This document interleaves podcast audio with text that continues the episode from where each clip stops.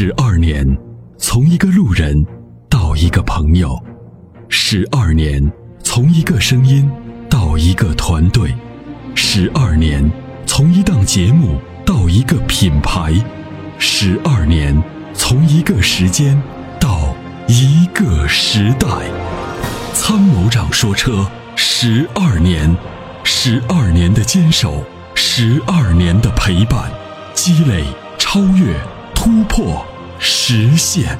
十二年，感谢有你一路相伴。十二年，不惧不退，携手并肩，初心不改，砥砺前行。参谋长说：“车，再出发。”再出发。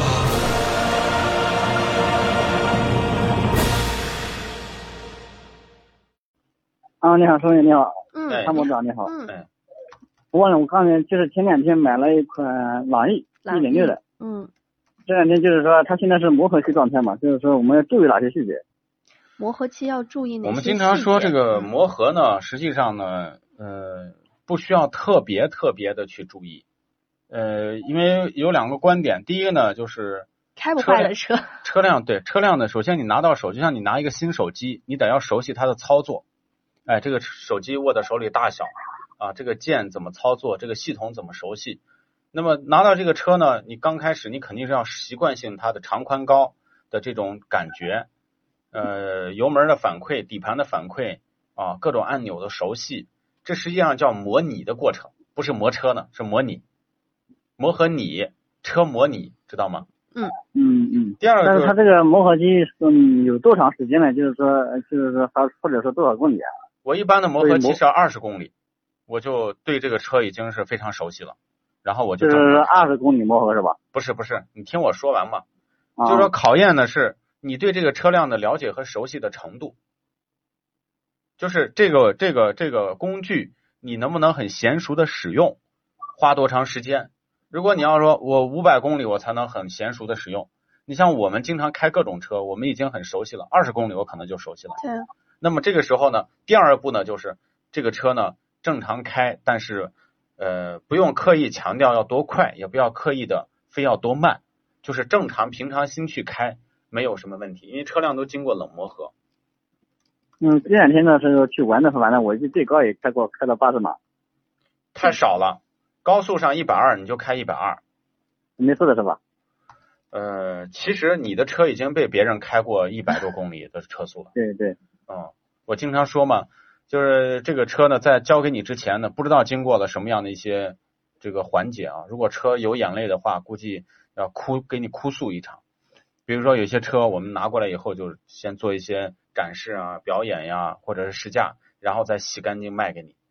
啊，你以为它是个新车，是个处啊，没有经过他任何他们说不能满载是吧？那是过年的回家肯定要拖东西。你坐五个人呢，你坐五个人，然后你后面拉点东西，你只要不是搬砖去，对吧？不要过过于超载，他不让你超载，但是没有说不让你满载哦哦啊。然后呢嗯，不要超速，比如说高速上一百二，你非要开一百六，你别说车不干，警察都不干，对不对？但是如果说哦，人家常行驶是吧？对限速一百二，你非要开八十，那就没必要了，啊，正常开。啊那它这个就是说，我的我的想，它一点六的嗯起步有点慢，就是说是不是换过第一次机油以后是不是好一点，还是怎么好？能略好一点，能略好一点稍微。好一点是吧？但是呢，就是说这种车呢，首先呢，起步的时候油门不要太太慢，呃，建议呢，这个转速呢，最好呢就是油门踩的时候稍微深一点，转速让它达到两三千转之后再跳第二档，你又有充足的扭矩啊，否则的话你啊，对，是感觉第一档、第二档换换挡的时候，感觉就是发只感觉那个发动机轰轰的声音，就是好像动力上不去。对，因为这个发动机动力太弱了，哎，对，一点六的嘛，对，一点六的啊，啊，对，可以可以可以，就是深踩一点油门是吧？对对，可以深踩一点，没有没有关系。啊，没关系的是吧？对，嗯啊，对，它这个磨合期，第一次就是第一次的话，就是换完机油以后，反正他跟我说是三千公里到五千公里，但是我换的时候到底是三千公里去还是五千公里去呢？五千公里五千公里是吧？啊，对对，嗯，行行行，这这款车怎么样？